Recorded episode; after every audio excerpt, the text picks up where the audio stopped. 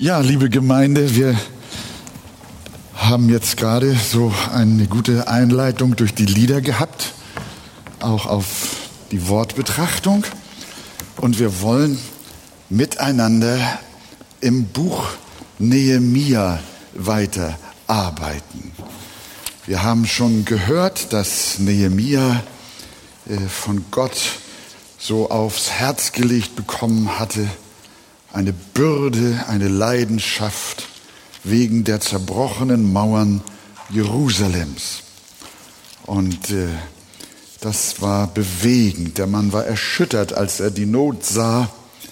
Und nun hat er sich aufgemacht, um in irgendeiner Form ans Werk zu gehen. Und daraus wollen wir lernen.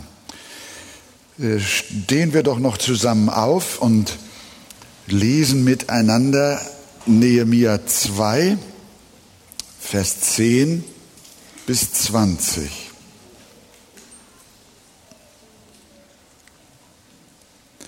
Nehemia 2, Vers 10 bis 20.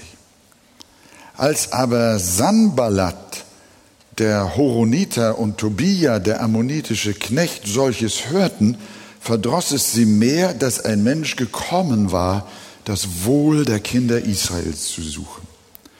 Ich aber kam nach Jerusalem und als ich drei Tage lang daselbst gewesen, machte ich mich bei Nacht auf mit wenigen Männern, denn ich sagte keinem Menschen, was mir mein Gott ins Herz gegeben hatte, für Jerusalem zu tun. Und es war kein Tier bei mir als das Tier, auf dem ich ritt. Und ich ritt bei Nacht zum Taltor hinaus gegen den Drachenbrunnen und an das Misttor und untersuchte die Mauern Jerusalems, die zerrissen und deren Tore mit Feuer verbrannt waren. Und ich ging hinüber zum Brunnentor und zum Königsteich, aber da war das Tier, das unter mir war, für dieses Tier war kein Raum zum Durchkommen. So stieg ich des Nachts das Tal hinauf und untersuchte die Mauern und kehrte dann um und kam durchs Taltor wieder heim. Die Vorsteher aber wussten nicht, wo ich hingegangen war und was ich gemacht hatte, denn ich hatte bis dahin den Juden und den Priestern, auch den Vornehmsten und den Vorstehern und den anderen, die am Werke arbeiteten, nichts gesagt. Da sprach ich zu ihnen, ihr seht das Unglück, in dem wir uns befinden, wie Jerusalem wüst liegt und ihre Tore mit Feuer verbrannt sind. Kommt, lasst uns die Mauern Jerusalems wieder aufbauen, dass wir nicht länger in der Schmach seien. Und ich teilte ihnen mit, wie gütig die Hand meines Gottes über mir sei. Dazu die Worte des Königs, die er mit mir gesprochen hatte. Da sprachen sie, wir wollen uns aufmachen und bauen. Und sie stärkten ihre Hände zum guten Werk.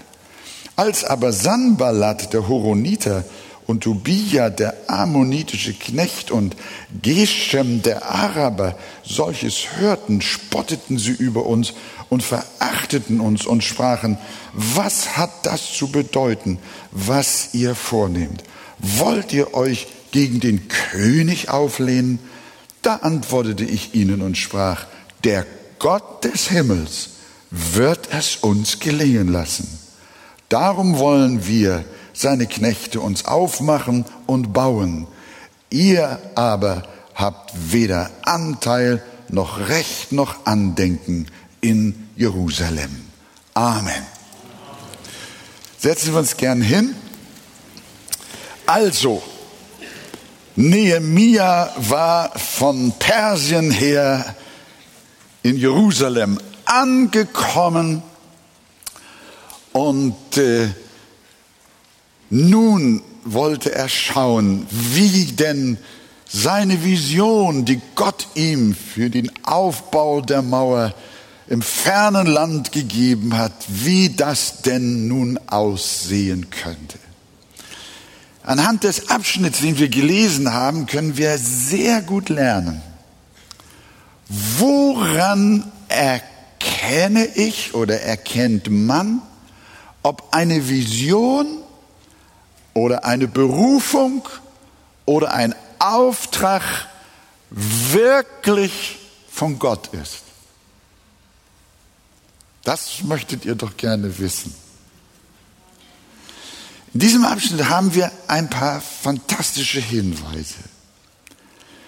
Zunächst einmal das erste Kriterium, ob der Visionär wirklich das Wohl der Kinder Gottes im Herzen hat oder eher das Aufsehen um seine eigene Person.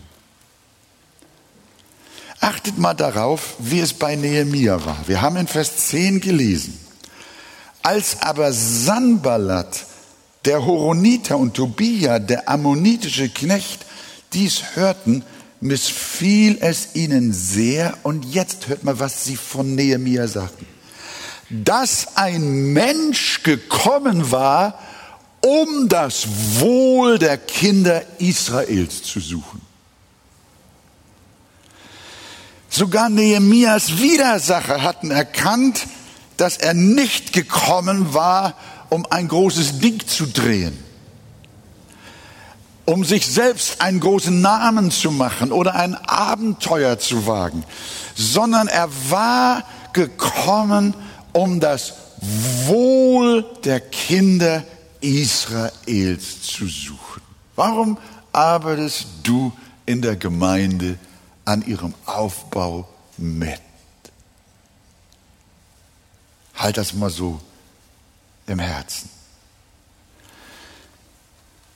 Möchtest du mit deinen Absichten im Reich Gottes groß rauskommen, Ehre haben, oder geht es dir wirklich um das Wohl der Menschen?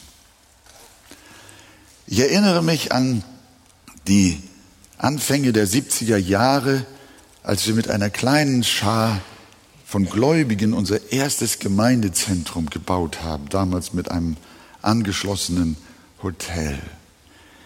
Wir wären wegen der Überschuldung um Haaresbreite in den Bankrott geraten. Da fragte ich in nächtlichen Stunden voller Verzweiflung, Herr, warum, warum sind wir jetzt in so eine Situation, in so eine Katastrophe geraten. Und ich muss heute sagen, es war so gut, dass Gott mich damals zerbrochen hatte. Denn was passierte in diesen Stunden, das waren teils nächtliche Stunden, an einem Heiligabend im Besonderen. Mir war nicht zum Feiern zumute. Aber was da passierte, war, durch diesen Zerbruch offenbarte Gott mir mein eigenes Herz. Und ich erkannte meine Motive, die, wie ich feststellte, nicht durch und durch rein gewesen sind. Gewiss wollte ich dem Herrn dienen und wollte das Gemeindezentrum auch selbstverständlich zum Wohle der Gemeinde errichten. Das war ja klar. Aber ich war ein junger Mann voller Tatendrang und wollte im Reich Gottes irgendwie was werden und vielleicht auch was vorzeigen. Und damals merkte ich dann, es war noch viel Schlacke in meinem Herzen. Aber Gott war mir gnädig und er zeigte mir, dass ich nicht nur edle Gedanken hatte, nicht nur das Wohl der Kinder Israels suchte, sondern dass ich auch in hohem Maße mich selbst gesucht hatte. Und damit habe ich immer noch zu kämpfen. Das ist bis heute vielleicht nicht mehr in dieser Dramatik so. Ich danke Gott, dass er dich und mich reifer gemacht hat wir mehr und mehr verstehen, der Dienst im Reiche Gottes geht um das Wohl der Kinder Israels und nicht um meinen Namen. Und das ist bei mir hier so klar. Das haben sogar seine Feinde gemerkt. Die haben ihn ja noch gar nicht so richtig gekannt, aber die merkten, der Mann kommt hier von weit her nach Jerusalem, weil er die Menschen liebt. Weil er ihr Wohl im Auge hatte. Und so muss ich sagen, das beobachte ich ja auch hier in der Gemeinde nun schon seit Jahren, ob ihr im Chor singt oder spielt auf der Bühne. Ihr singt nicht für euch selbst. Ihr tut es zum Wohl derer, die euch hören, dass ihr sie auferbauen möchtet durch die Botschaften der Bibel, durch das Wort Gottes. Ihr dient in der Sonntagsschule und habt wirklich das Wohl der Kinder im Auge und nicht eure Selbstbestätigung. Ihr evangelisiert und tut es nicht, weil ihr bewundert werden wollt, sondern weil ihr wirklich um verlorene Seelen trauert. Und so kam Nehemia aus keinem anderen Grund nach Jerusalem, weil er das Wohl der Kinder Israel im Auge hatte. Und das war ein Kriterium dafür, dass seine Berufung echt war. Da darfst du mal dein Herz auch prüfen. Das zweite Kriterium, ob seine Berufung von Gott war, ist, dass sie der Empfänger im Herzen behält und dass er nicht sofort schwärmerisch sie hinausposaunt. Nach drei Tagen seit seiner Ankunft in Jerusalem berichtet Nehemia in Vers 12, ihr merkt, dass dieses Buch Nehemia nicht unbedingt über Nehemia berichtet, sondern Nehemia spricht von sich selbst. Er berichtet von seiner eigenen Erfahrung, wie Gott mit ihm gewirkt hat und was er erlebte. Und er schreibt, da machte ich mich bei Nacht auf mit wenigen Männern, denn ich sagte keinem Menschen, was mir mein Gott ins Herz gegeben hatte, für Jerusalem zu tun. Ich habe im Laufe meines Dienstes von den wildesten Visionen gehört, die sich aber sehr oft oder meistens als Schaum herausgestellt hatten. Was hatte Gott solchen lieben Menschen nicht alles gezeigt? aber es ist nichts daraus geworden. Sie riefen Erweckungen und Heilungen aus, die niemals geschehen sind. Es wäre weiser gewesen, stille zu bleiben. Denn wäre es vom Herrn gewesen, wäre es auch ohne Ankündigung geschehen.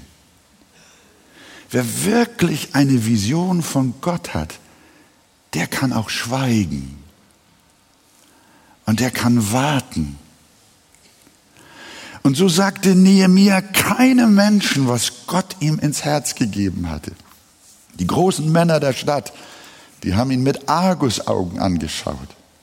Die haben nicht auf ihn gewartet und haben ihm auch nicht gratuliert, dass er mit einer edlen Absicht gekommen war, die Mauern der Stadt wieder zu bauen. Der König von Persien, von dem er kam, der hat ihm eine ganze Reiterstaffel als Geleit gegeben. Aber die Juden in Jerusalem, die haben nicht einen einzigen gesandt, um ihn zu begrüßen.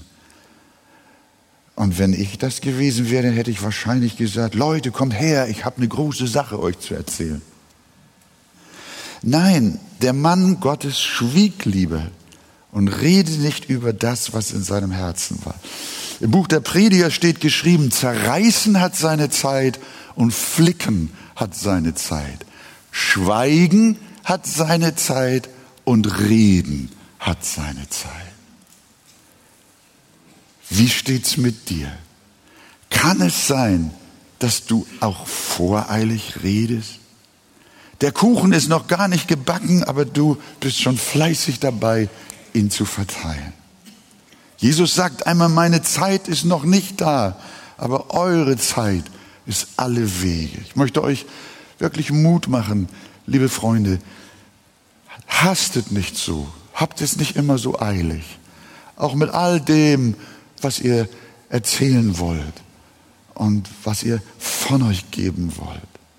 Es gibt Dinge, wenn sie denn heilig sind, besser man hält sie zurück. In der Apostelgeschichte wird geschrieben von Jesus. Er sagt, es ist nicht eure Sache, die Zeiten oder Zeitpunkte zu kennen, die der Vater in seiner eigenen Vollmacht festgesetzt hat. Wahre Eingebungen von Gott haben keine Eile. Und wenn sie wirklich von Gott sind, besprichst du sie weniger mit Menschen, dafür aber umso mehr mit Gott. Ein Kriterium für die Echtheit eines Auftrags war also auch durch Nehemias Zurückhaltung gegeben. Und das dritte Unterscheidungsmerkmal, ob eine Vision von Gott ist oder nicht, ist Nüchternheit. Nüchternheit. Nehemiah geht nicht in einem Begeisterungsrausch ans Werk und bestellt nicht gleich die Bagger, sondern er untersucht erst einmal ganz nüchtern die Lage. Vers 13 haben wir es gelesen. Schaut rein. Und ich ritt bei Nacht durch das Taltor hinaus in Richtung der Drachenquelle und zum Misttor. Und ich untersuchte die Mauern Jerusalems, die niedergerissen waren, und ihre Tore, die mit Feuer verbrannt waren. Wenn wir eine Aufgabe von Gott vor uns haben, dann ist erst einmal eine nüchterne Betrachtung wichtig. Für manche Christen ist Nüchternheit eine Art Unglauben. Ihnen fehlt der Enthusiasmus, die Begeisterung. Das mag ja auch in einer gewissen Weise dazugehören. Aber die Bibel lehrt uns an verschiedenen Stellen, besonders auch im Neuen Testament, Petrus zum Beispiel sagt, seid nüchtern und wachsam. Nüchternheit ist nicht eine Art von Unglauben. Wir sollten nicht verwerfen, die Kosten zu überschlagen und meinen, Zeichen und Wunder werden alles richten. Nehemiah geht also sehr besonnen vor und macht sich erst einmal ein Bild von der Lage, bevor er loslegt. Und liebe Gemeinde, das sollten wir auch tun, wenn wir das Heil Jerusalems suchen, wenn wir die Mauern auch dieser Gemeinde und überhaupt des Reiches Gottes bauen wollen. Und deshalb ist meine Frage jetzt mal ganz praktisch bezogen auf unsere Situation. Machst du dir eigentlich Gedanken über den Zustand der Gemeinde?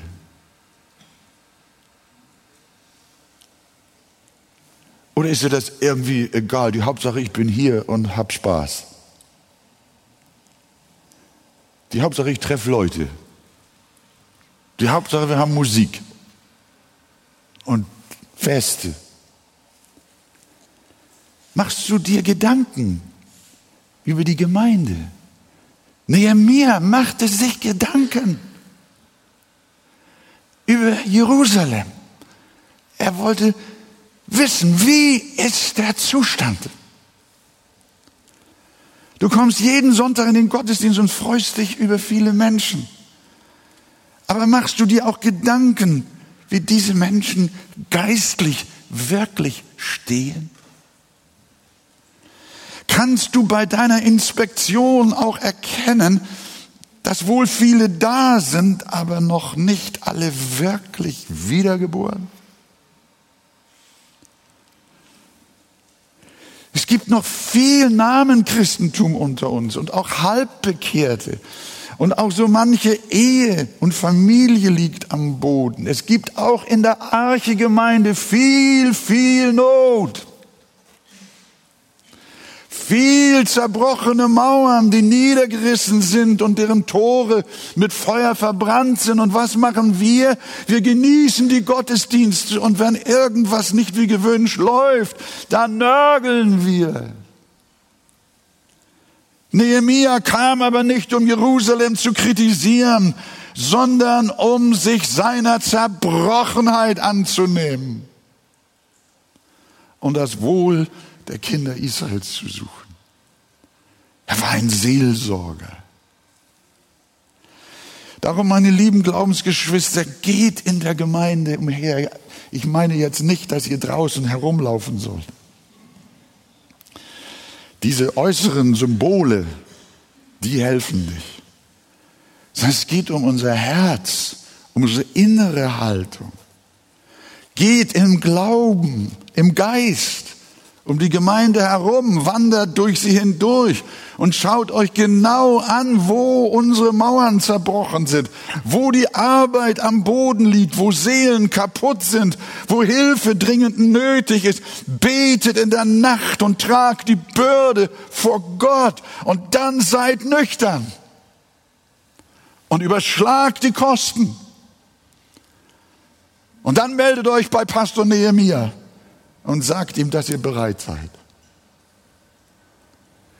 Es geht dabei in erster Linie nicht um hingefallene Mauersteine. Es ist schön, wenn wir uns darum kümmern, dass alle Ziegel auf dem Dach sind.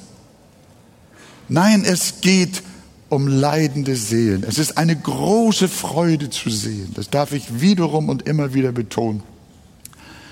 Wie viele Mitarbeiter in der Gemeinde sich um das Heil von Menschen kümmern in den Gesprächen nach dem Gottesdienst und zu anderen Zeiten und in der Woche. Wir sehen, wie sie mit Suchenden und Fragenden sprechen. Ihr nehmt euch Zeit, ihr hört zu, ihr schaut euch genau den geistlichen Befund an. Wo ist die Not dieses Menschen, der sich an mich wendet? Was bewegt ihn? Ihr antwortet ihm nicht mit Floskeln, sondern ihr seid nüchtern und untersucht genau wie Nehemiah, worin die Not besteht und dann helft ihr mit dem Wort der Gnade und mit intensivem Gebet. Dasselbe tut ihr auch in den Hauskreisen. Ihr kennt jedes eurer Schäfchen und wisst, womit sie geistlich zu kämpfen haben. Es ist fantastisch, wenn ein Hauskreisleiter und seine Frau weiß, wie es um das Herz ihrer Hauskreisleute bestellt ist. Wenn sie sich ihre annehmen und sie eine klare Vorstellung haben, wo ist die Not und wo ist die Antwort. Ihr kennt jedes eurer Glieder. Ihr habt genau untersucht, was sie brauchen. Ihr kümmert euch um die Schwachen. Besucht die Kranken. Ihr wollt die Lücken schließen. Und gesegnet seid ihr, die ihr sogar Nächte zubringt und auf den Schlaf verzichtet wie Nehemiah, um herauszufinden, was zum Wohl der Seelen und der Gemeinde getan werden kann. Ich bin ja nicht mehr in der Jugend, aber ich beobachte sie. Und ich sehe auch die jungen Leute, haben noch viele Anfechtungen. Und so mancher vermag sie nicht zu überwinden. Sie hinken oft noch auf beiden Seiten und manch ein junger Mensch hat auch die Welt wieder lieb gewonnen. Auch hier leiden die Mauern Jerusalems. Dann aber sehe ich, wie ein Jugendlicher für den anderen einsteht. Wie das Jugendteam sich zusammensetzt und sie sich Gedanken machen über diesen und jenen, über seine Lage und ihre Lage. Wie sie Bestandsaufnahme machen und die geistliche Lage nüchtern betrachten. Sie erkennen das geistliche Manko, die Versuchungen und auch die Sünden. Sie verdrängen das nicht, sie schweben nicht in höheren Sphären, sondern sie tragen eine echte Bürde und krempeln die Ärmel auf und arbeiten das. Liebe Gemeinde, wir haben eine herrliche Jugend. Wir haben eine herrliche Gemeinde. Da sind Menschen wie Nehemiah, die möchten gerne den Befund wissen. Die kümmern sich und wollen sehen, was getan werden kann. Wir haben die Sonntagsschule erwähnt, wie sehr sich die Mitarbeiter dort in jedes einzelne Kind investieren. Sie machen nicht nur einfach ihren Dienst und tun am Sonntag nicht nur ihre Pflicht. Nein, sie interessieren sich für jedes Kind und lieben es von ganzem Herzen. Sie wissen, wo sie wohnen, wer ihre Eltern sind, in welche Schule sie gehen, ob sie gut mitkommen oder nicht. Sie kennen ihren kleinen Charakter, sie kennen auch ihre Ängste, so dass sie sie auch in der Woche nicht vergessen, sondern bis in die Nacht hinein für sie beten. Nichts ist ihnen wichtiger, als die Seelen der Kleinen zu Christus zu bringen, ihnen zu erzählen, wie Jesus sein kostbares Blut für sie vergossen hat, damit auch sie für immer den Himmel sehen. Was ist das für eine Verwendung? Was ist das für ein Interesse? Was ist das für eine Hingabe an Jerusalem? Ich möchte auch an unsere Familien denken. Da haben wir ja Mütter und Väter, auch Großeltern. Es ist ergreifend, wie ihr das Wesen eurer Kinder erforscht, damit ihr noch besser ihre Herzen erreicht. Denn auch euch treibt eine Bürde, dass sich alle eure Kinder von Herzen zu Christus bekehren und sie von neuem geboren werden. Das ist, das ist eure Sehnsucht. Das sind, dazu vergesst, vergießt ihr Tränen und könnt mit diesem Anliegen nicht aufhören. Denn Jesus hat gesagt, es ist nicht der Wille eures Vaters, dass eines dieser Kleinen verloren geht. Wir sehen, wie sehr sich Nehemia der Sache Jerusalems annahm. Und wir wollen das Gleiche tun. Wir wollen uns der Sache Jerusalems annehmen. Sagt ihr Amen?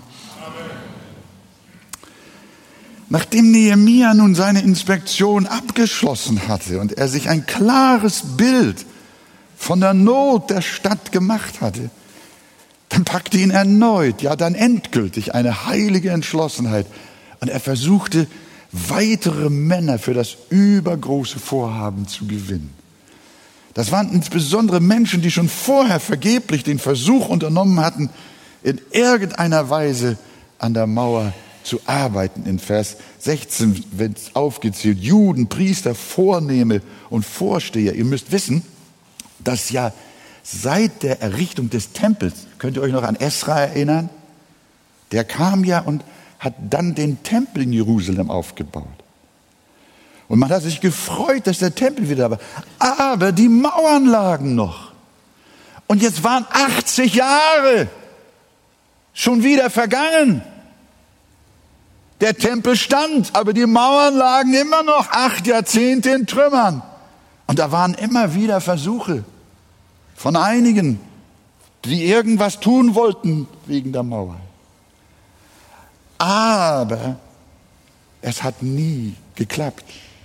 Und in Vers 17 hat dann Nehemiah ja gesagt, da sprach ich zu ihnen, ihr seht das Unglück, in dem wir uns befinden, wie Jerusalem in Trümmern liegt und seine Tore mit Feuer verbrannt sind kommt, lasst uns die Mauern Jerusalems wieder aufbauen, damit wir nicht länger eingesperrt sind. Wir sehen jetzt auch, wie Nehemia mit einer ganz besonderen Gnadengabe ausgerüstet war, diesen Auftrag zu tun. Manche Leute sagen, ich habe einen Auftrag, aber Gott hat ihnen nicht die Gabe geschenkt, was für eine starke Motivation von Gott berufene Leiter verstehen es, andere Menschen zu inspirieren und zu motivieren. Wir müssen wissen, das sagte ich schon, dass seit dem Aufbau des Tempels 80 Jahre ins Land gegangen war, ohne dass Entscheidendes an der Mauer geschehen war. Da war eine riesengroße Resignation eingetreten. Die hatten alle keine Lust mehr. Aber Nehemia hatte die Gabe, Menschen für den Dienst zu gewinnen. Wie gelang ihm das? Einmal, er zeigte ihnen die Not. Er sagte ihnen, ihr seht doch das Unglück, in dem wir uns befinden. Und dieser Ruf sollte auch heute hinsichtlich des geistlichen Niedergangs in unserem Land erschallen. Ihr seht doch das Unglück. Ihr seht doch die Verweltlichung. Ihr seht doch den Unglauben. Ihr seht doch die erkaltete Liebe. Ihr seht doch, so kann es nicht bleiben. Also ein Hinweis auf die Not. Wenn du Menschen für den Dienst gewinnen willst, nimm sie mit und zeige ihnen das Defizit. Zeige ihnen das Unglück. Zeige ihnen, was Not ist. Und dann hat er es auch durch einen entscheidenden Appell zustande gebracht durch Gottes Gnade, Menschen für den Bau zu gewinnen. Nehemia beklagt nicht nur das Unglück, sondern er fordert auf, zur Tat zu schreiten. Und hier kommt übrigens die Bedeutung des Nehemias, des Namens Nehemias zum Ausdruck. Ich weiß nicht, Christian, habt ihr schon über die Bedeutung des Namens, was heißt eigentlich Nehemia? Wisst ihr das? Es heißt, der Herr hat getröstet. Passt sehr schön. Und dieser Mann namens der Herr hat getröstet, der ruft in Vers 17 mit Vollmacht, kommt, lasst uns die Mauern Jerusalems wieder aufbauen. Also es war ein geisterfüllter, gewaltiger Appell. Kommt, lasst uns die Mauern Jerusalems wieder aufbauen. Komm in den Weinberg. Komm und folge mir nach, hat Jesus gesagt. Dieser Kommruf ist in der Bibel so häufig da. Nehemiah hatte die gleiche Botschaft wie Jesus. Komm, warte nicht, zögere nicht, sondern mach dich auf und komm. Es ist große geistliche Not im Land. Es ist große Not in der Gemeinde. Darum komm, lass uns die Mauern Jerusalems wieder aufbauen. Darum auch der Appell, komm und baue mit. Komm auch du. Komm und hilf mit. Das ist vom Heiligen Geist. Auch heute Morgen diese Botschaft. Komm, komm und geh in den Weinberg. Komm und folge mir nach. Komm und lass uns die Mauern Jerusalems aufbauen. Das ist der lebendige Gott, der dich heute Morgen ruft in Jesu Namen.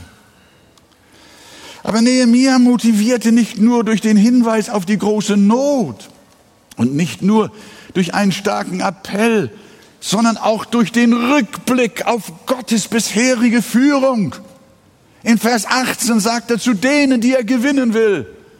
Und ich teilte ihnen mit, wie gütig die Hand meines Gottes über mir gewaltet hatte. Dazu die Worte des Königs, die er zu mir geredet hatte. Nemia sagt den Menschen, die er gewinnen will, schaut mal, was Gott schon vorher in meinem Leben getan hat. Schaut mal, wie der Herr durch den König von Persien geredet hat. Merkt ihr nicht, dass Gott an der Arbeit ist? Seht ihr nicht, dass der Herr die Fäden zieht und dass seine Vorsehung im Spiel ist? Komm, bau mit. Du siehst doch, Gott ist in der Sache. Wie gütig hat die Hand meines Gottes über mir gewaltet. Das wird die Herzen bewegen und sie entzünden, auch an die Arbeit zu gehen und die Mauern zu bauen. Und sie werden sich auch daran erinnern, wie gütig die Hand Gottes über ihrem eigenen Leben gewaltet hat. Als der kleine, der junge David da nun vor dem König Saul stand und es um die Frage ging, ob der kleine Bursche mit seiner Schleuder und seinen fünf Steinen diesem Riesen Goliath entgegentreten soll. Dann hat der König vor lauter Furcht und Sorge und Verzweiflung gesagt, David, das kannst du doch nicht. Junge, du bist doch viel zu schwach. Du bist ein Hirtenknabe, du kannst Schafe ziehen, aber doch nicht einen, einen äh, Riesen wie diesen hier.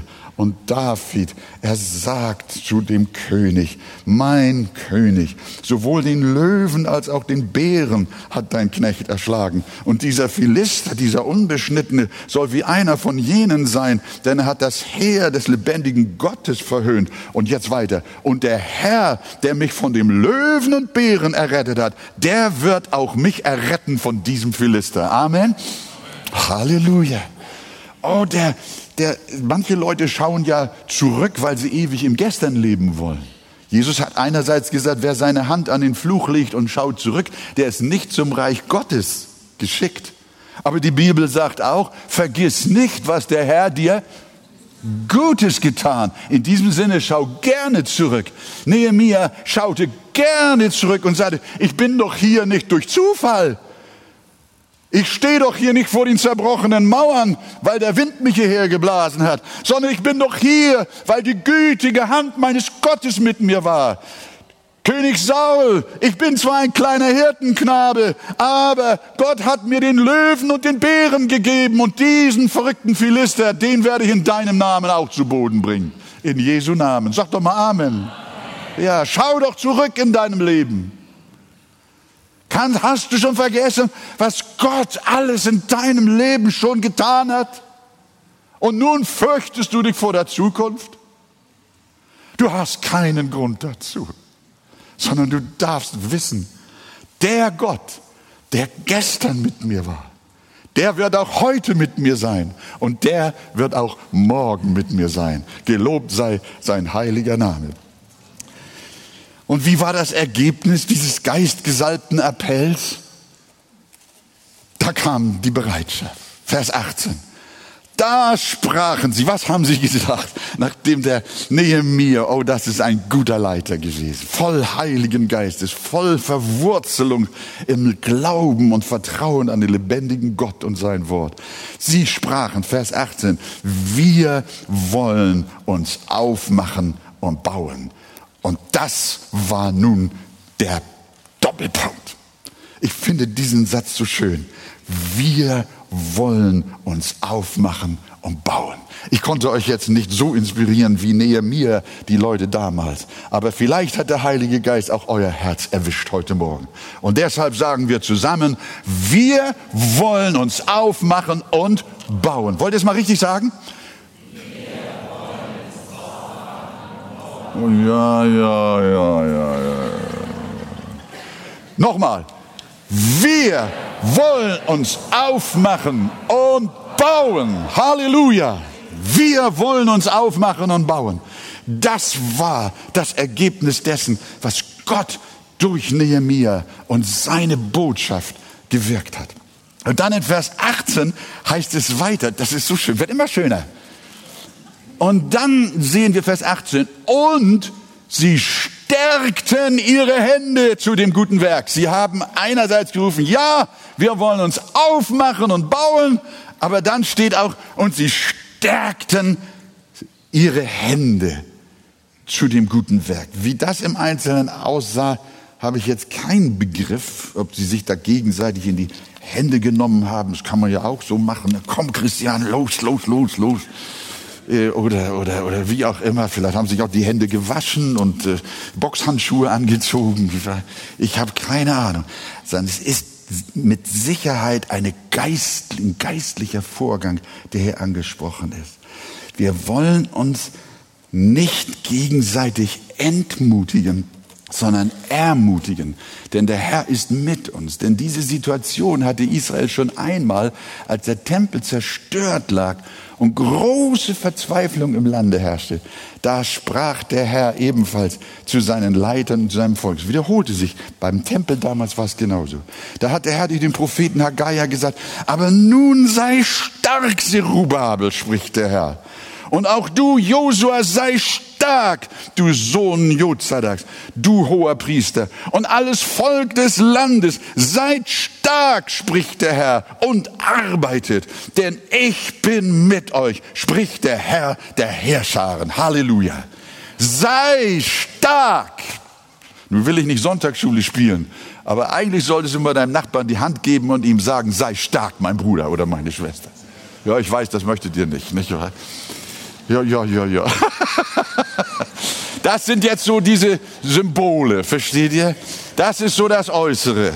Äh, das ist nicht, worum es im Wesentlichen geht, dass wir jetzt hier äh, Aktion betreiben, Aktionismus betreiben. Und doch sehen wir, dass die Botschaft, die dahinter steckt, voller Wahrheit ist. Gott sagt, sei stark zu Zerubabel, zu Nehemia, zu den Leuten, die arbeiten. Menschlich gesehen gibt es sehr viel Grund zu resignieren und verzagt zu sein. Nicht selten hören wir Missionsfreunde und TV-Zuschauer klagen. Das kommt fast jede Woche vor. In unserer Gemeinde ist der Geist der Welt eingebrochen, so oder ähnlich, schreiben oder sagen sie. Und aus der Bibel wird in unserer Kirche kaum noch gepredigt. Ich habe Christen sogar weinen sehen, als sie über den geistlichen Niedergang ihrer Kirche sprachen und sogar den Untergang des christlichen Glaubens befürchteten. Aber mitten in diese Mutlosigkeit hinein spricht auch zu ihnen der Herr, sei stark, sei stark. Wir wollen uns im Namen des Herrn, auch hier in der Arche, gegenseitig stärken und trotz scheinbarer Aussichtslosigkeit trotzdem ans Werk gehen, den Tempel und die Mauern bauen. Fang auch bei dir selber an, das ist ganz wichtig. Fang bei dir selber an, erneuere deinen persönlichen Gottesdienst, deine persönliche Christusbeziehung. Beginne mit deinem eigenen Bibel- und Gebetsleben. Richte die Familienandacht bei dir zu Hause wieder ein. Bete für die Gemeinde und arbeite fleißig für das Reich Gottes. Sei stark. Genau das schreibt Paulus. Epheser 6, Vers 10. Seid stark in dem Herrn und in der Macht seiner Stärke. So wie Gott früher mit seinem Volk war, so wird er auch in dieser Zeit die Mauern Jerusalems, das Evangelium aufrichten. Und darum heißt es in Jesaja, sagt zu denen, die ein verzagtes Herz haben, seid tapfer und fürchtet euch nicht. Seht, da ist euer Gott. Er selbst kommt und wird euch retten. Es gibt eine wunderbare Geschichte, auch wieder aus dem Leben Davids. Ihr kennt sicherlich, oder ihr habt gelesen von der Burg Ziklag. David wurde ja über viele Jahre von dem König Saul, dem amtierenden König, verfolgt. Und da floh der David mit seinen Leuten aus Israel in das Philisterland. Und da war ein dortiger König namens Achis. Und der stellte dem David mit seinen 600 Leuten dann äh, äh, die Burg Ziklag zum Schutz zur Ver Verfügung. Da konnte er sich dann mit seinen Männern äh, verstecken. Und während David nun eines Tages mit den Männern auf Streife war, da fielen die Amalekiter über die Burg her und raubten Frauen, Kinder und alle Habe. Das müsst ihr euch mal vorstellen. Da kommt David mit seinen Männern nach Hause. Frauen sind weg, Kinder sind weg. Alles Habe, was da ist, ist verschwunden. Nichts mehr da. Und die, die Burg verbrannt. Das war schlimm. David äh, war so traurig und so verzweifelt, dass die Bibel berichtet, in 1 Samuel 30, Vers 4, da erhoben David und die Leute, die bei ihm waren, ihre Stimme und sie weinten, bis sie nicht mehr weinen konnten. Kennt ihr sowas? In ganz besonderen, schrecklichen Fällen habe ich Menschen auch getroffen, die konnten nicht mehr weinen. Ihre Lage war so verzweifelt. Sie weinten, bis sie nicht mehr weinen konnten. Und als sich seine eigenen Leute dann noch gegen David wandten, weil sie ihm die Schuld für dieses Desaster gaben, dann hat David, hatte er keinen Menschen mehr. David war der einsamste Mensch auf Erden, genau wie du. Genau wie du. Du hast vielleicht letzte Nacht auch geweint, bis du nicht mehr weinen konntest. Du bist so verzagt. Aber dann lesen wir folgende Worte. David geriet in große Bedrängnis, weil die Leute ihn zudem noch steinigen wollten. Denn die Seele des ganzen Volks war erbittert gegen ihn. Ein jeder wegen seiner Söhne und Töchter.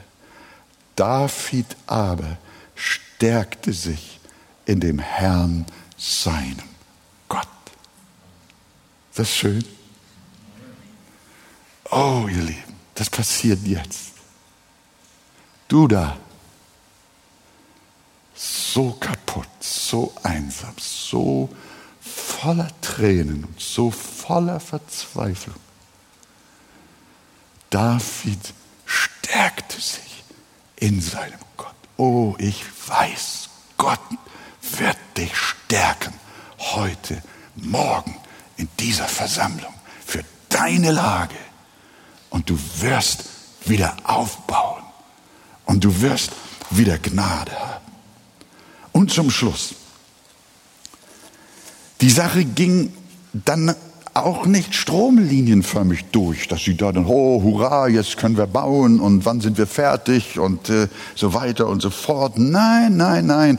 In Vers 19 heißt es, als aber Sanballat, der Horoniter und Tobia, der ammonitische Knecht und Geshem, der Araber, dies hörten, spotteten sie über uns und verachteten uns und sprachen, was hat das zu bedeuten, was ihr euch da vornehmt? Wollt ihr euch gegen den König auflehnen? Also geht's mit Drohungen los und mit Einschüchterung. Nein, was antwortet Nehemia und seine neu gewonnenen Leute, Vers 20, hört mal, der Gott des Himmels wird es uns gelingen lassen. Ist das nicht ein schöner Satz? Ich finde jeder Satz hier so toll.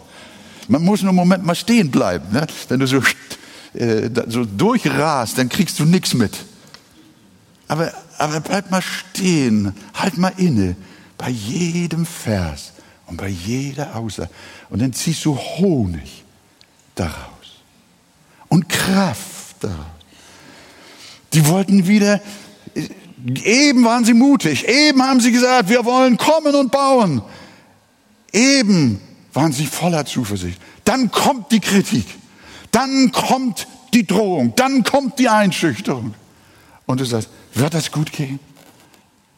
Aber dann sagt Nehemiah, komm, was auch immer passiert, der Gott des Himmels wird es uns gelingen lassen. Darum wollen wir, seine Knechte, uns aufmachen und bauen. Ihr aber habt weder Anteil noch Recht noch Andenken an Jerusalem. Ihr Motto war nicht, wir schaffen das, wir werden das Kind schon schaukeln und werden stolz auf die Mauer sein, die wir bauen.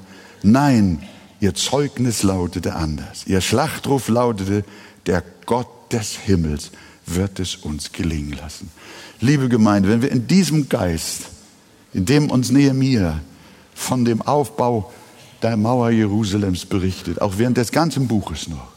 Wenn wir in diesem Geist der Gnade, diesem Geist dieses Wortes, äh, wenn wir uns auch im Vertrauen auf den Herrn anschicken, miteinander das Reich Gottes zu bauen, in deiner Familie, bei dir in deinem Herzen, unter den Kindern, unter den Jugendlichen, in den Hauskreisen, in der Gemeinde, in der Evangelisation, in allem, was Gott uns gibt, wo wir Not haben und wo Bedarf ist und wo wir zur Arbeit gerufen sind.